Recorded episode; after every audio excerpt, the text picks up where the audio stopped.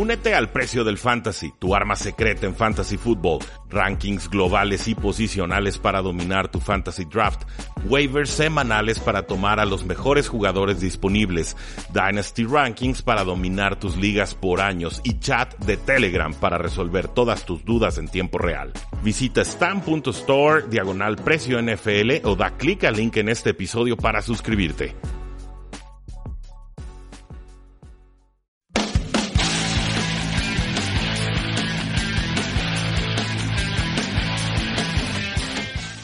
Saludos a todos, bienvenidos a un programa más de Tres y Fuera. Mi nombre es Rudy Jacinto y hoy vamos a platicar sobre un artículo que me encontré, ya ve, navegando aquí en el internet, uno se encuentra toda clase de cosas, pero me encontré un artículo que habla específicamente sobre los Oakland Raiders, sobre la NFL y sobre lo que debe hacer o no hacer la ciudad de Oakland ante pues, la inminente salida de la franquicia hacia la apostadora zona de Las Vegas. Recordemos eh, Las Vegas ganó ahora sí que las propuestas que le pusieron en la mesa a, Mark Davis, que es el actual dueño de los Oakland eh, Raiders, le hicieron ofertas fuertes, lo convencieron, los dueños de la NFL votaron a favor del cambio de sede o de ciudad y pues esto obviamente deja en jaque y casi en jaque mate a la ciudad de Oakland que por segunda vez estaría perdiendo a la franquicia de los eh, Raiders. Pero la noticia que me encontré es, eh, es un artículo del East Bay Express,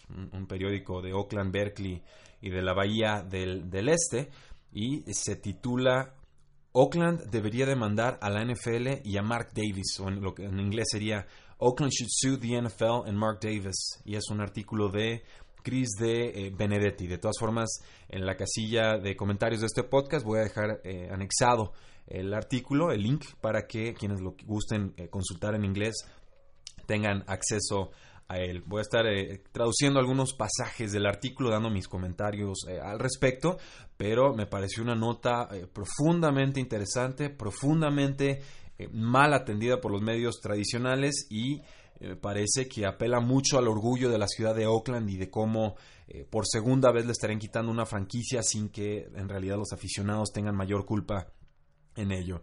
Dice la subnota o el subtítulo del artículo, tras años de críticas sobre el, acuerdo con los Raiders, que fue un, acuerdo controversial o complicado eh, para que los Raiders regresaran aquella eh, primera vez, pues ahora sí que una, una situación, una negociación que dejó muy endudada a la ciudad de Oakland y fue criticada. Dicen, los oficiales de la Bahía del Este ahora pueden tratar de limpiar las cuentas y recuperar eh, cientos de millones de dólares de la NFL y de eh, Mark Davis.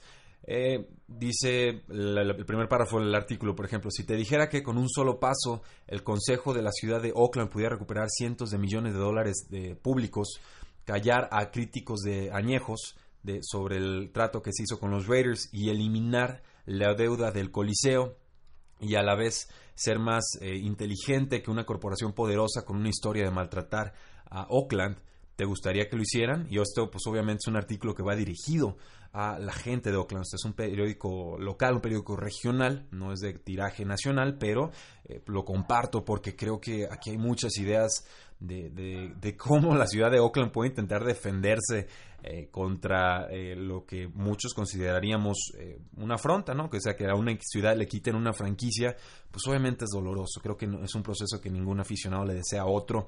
Y pues bueno, por lo menos en este caso, Chris de Benedetti, el autor del artículo, comenta que por supuesto que a la ciudad de Oakland o a la gente de Oakland le daría gusto que procedieran legalmente en contra de Mark Davis y de la N FL. ¿Dónde se siembran las semillas de esta posible demanda que se estaría planeando en estos eh, momentos? Pues bueno, todo esto inicia en un hotel de, de, Arizona, donde los dueños de la NFL aprobaron el movimiento de Mark Davis para irse a Las Vegas. Davis apareció tras el voto en una rueda de prensa televisada en la cual celebraba el movimiento de los Raiders de Oakland por segunda vez en apenas 35 años. Y aquí pues anexa en tono burlón la nota. Quizás no, es coincidencia que los Raiders no hayan ganado un Super Bowl en casi 35 años, ¿no? Le, tira ahí la, la puntilla. Pero, eh, pues bueno, hubo un, movimiento que se, que se, gestó, que se dio a, modo social en Oakland, un, grupo de fans que, con el que usaban el hashtag Forever Oakland o Oakland para siempre Y eh, pues bueno, el, líder de este grupo, Chris Jones, se rehusó a, saludar de mano a Mark Davis después de cuando Mark Davis se intentó acercar con él. Dicen eh, que podían hacer cosas a futuro, etcétera, y, y Jones básicamente le contestó según el New York Times, que, no había futuro ya, o sea, que, había un divorcio entre la afición y, la franquicia.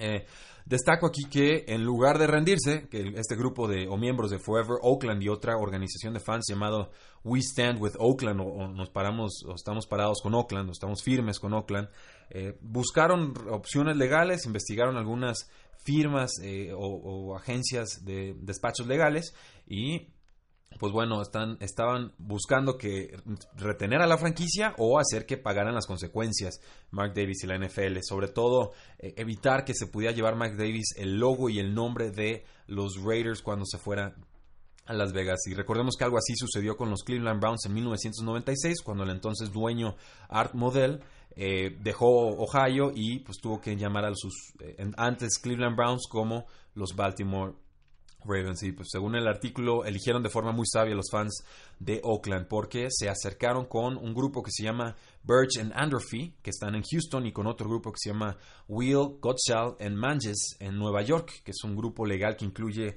a Jim Quinn, un hombre pues bastante temido entre los altos rangos de la NFL. Es un abogado de, de Manhattan que ha derrotado a la NFL en varias instancias. Sus victorias legales incluyen eh, un litigio a favor de la Liga de Soccer de Norteamérica, eh, una demanda que, eh, una segunda demanda en la cual se apresuró de alguna manera lo que era la huelga de jugadores en el 2011, o sea, la, demanda presionó para que esto se resolviera de mejor manera o de forma más rápida, y también un caso que se llama el Freeman McNeil case o el caso Freeman McNeil, en el cual el, jurado determinó que la NFL había violado leyes eh, antimonopolio o antitrust y esto pues permitió que a la larga se desarrollara la agencia libre. Entonces eh, Jim Quinn se, estaría posiblemente sumando a este equipo de, aficionados inconformes y, sabe, o por lo menos tiene experiencia ganándole a la NFL. El artículo continúa diciendo que hay por lo menos 80 eh, millones de buenas razones por las cuales Oakland y el condado de Alameda tendrían que pelear este caso y eh, se refiere a los 80 millones de dólares que todavía debe la ciudad por renovaciones de estadios que se realizaron en 1995. O sea, imagínense, en 1995 hubo un acuerdo controversial, pagan, renuevan el estadio y todavía lo siguen pagando en el 2018. Esto, pues creo que, que tendría que poner en entredicho eh, qué tan conveniente realmente es que las ciudades estén financiando estadios para estos millonarios, billonarios, dueños, magnates, etcétera, eh, pues es una industria privada, pues que, paguen sus cuentas. Obviamente la NFL es negocio, me van a decir que no. Yo, no entiendo a veces eh, por qué tienen que estar las ciudades financiando estadios cuando tienen tantas necesidades tan apremiantes.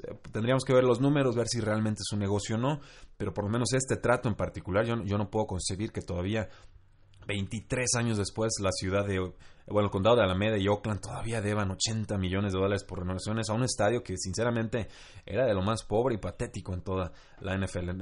Era muy sabido por todos que, el hoyo negro era un estadio bastante descuidado y se notaba ahí que eh, los pleitos entre los dueños, entre el dueño y la ciudad, y sobre todo los, eh, oficiales electos por el, por el pueblo, pues bueno, provocaban que no pudieran llegar a mayores acuerdos o mejores renovaciones de estadio. Pero bueno, eso es un paréntesis. Sigamos con la noticia que hay, que hay bastantito que comentar.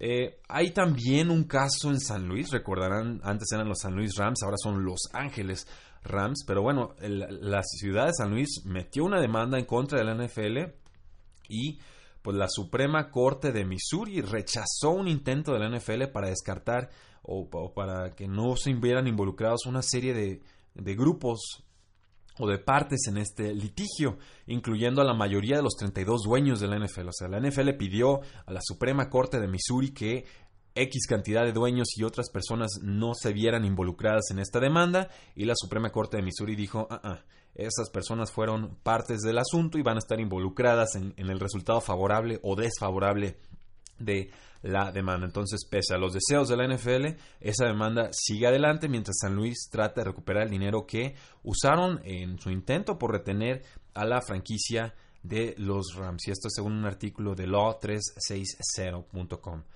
Eh, obviamente, pues esto se tiene que ver a la luz de lo que está sucediendo en Oakland. Es un signo positivo de, lo que, de que pudiera trascender una demanda de la ciudad de Oakland y del condado de, Alameda. Y hay otras razones, según los, que apoyan esta moción, de eh, apoyar eh, o de, defender esta, esta posible demanda. Eh, la más importante a mi parecer es que Oakland no estaría incurriendo en ninguna clase de riesgo financiero, según Quinn, el abogado que les comentaba. Dice que él y otros abogados trabajarían en modo contingencia, digamos, o de forma contingente. Esto significa que ellos cubrirían todos los gastos legales de entrada, o sea, de cajón, eh, sin costo alguno para la ciudad o el condado. Si la demanda fracasara, las eh, firmas legales o los despachos legales tendrían que cubrir los gastos.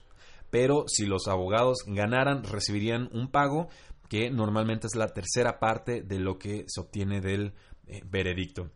Esa, tercera parte de lo que gana el demandante es, un, es protocolario, es estándar, es lo que se suele pagar al abogado cuando el cliente no paga de antemano. Entonces aquí hay una opción eh, viable, interesante, de costo cero, de riesgo nulo para la ciudad de Oakland y eso creo que es bastante, por eso creo que es bastante viable que se termine avanzando con esta eh, posible demanda contra la, NFL y contra eh, Mark Davis.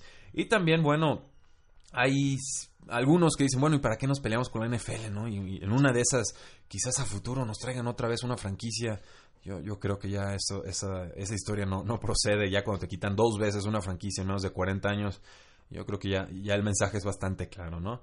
Eh, primero, bueno, segunda instancia, la NFL no puede contrademandar así porque sí, tiene que tener motivos claros, legales, defensibles, por los cuales eh, estaría metiendo una contrademanda, entonces eh, parecería bastante frívolo en pensar en algo así y podría incluso incurrir en una sanción la NFL si demanda de, de a gratis sin mayor causa o razón.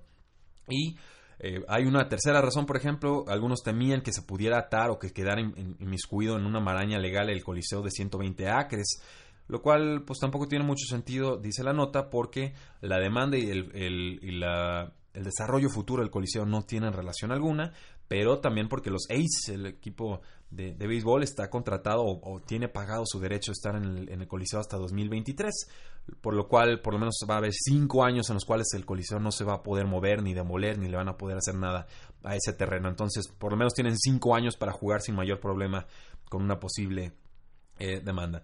Y la cuarta razón sería, pues bueno, que mm, cuál es el miedo de realmente molestar a la NFL. Ya dos veces se salieron de Oakland, primero en 1980, cuando el comisionado Pete Russell convenció a los líderes de, de Oakland a que eh, pues ya que descartaran un trato que tenían con Al Davis casi sobre la hora y pues eso que sentenció las esperanzas de retener a los Raiders. Pero en segunda instancia porque el comisionado Roger Goodell los dueños de la NFL eh, no pudieron haber bloqueado el deseo de Mark Davis de mudarse y no lo hicieron y eh, pues bueno, ahora sí que también Sheldon, Sheldon Adelson dice la nota eh, hizo una votación y trató de, evitar que se fuera la franquicia y no atendieron a ese, a ese llamado los dueños de la NFL. Entonces, pues obviamente los aficionados de Oakland no fueron la prioridad para la NFL, eh, para los dueños de la NFL y pues bueno, yo creo que ahí ya no hay una relación que rescatar, sinceramente. O sea, demanden, vean qué procede y, olvídense, porque yo estoy 99% seguro que la NFL ya no regresaría tristemente eh, a Oakland.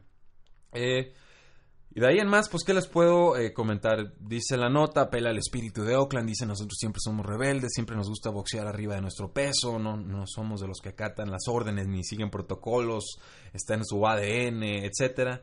Eh, pero vamos, creo que la nota cierra diciendo que el Consejo de la Ciudad de Oakland ahora puede responder al llamado del pueblo, que los miembros del consejo pueden proteger a los eh, contribuyentes de Oakland y a los aficionados, iniciando una demanda en contra de Mark Davis, dueño de los Oakland Raiders, y de la, en contra de la NFL. La Cris de Benedetti, el autor, los exhorta a hacerlo lo más pronto posible y pide que al, consejo del condado, los supervisores del consejo del condado, que eh, apoyen esta moción para ver si se puede recuperar algo de lo perdido con esta ya anunciada mudanza de los Oakland Raiders a Las Vegas.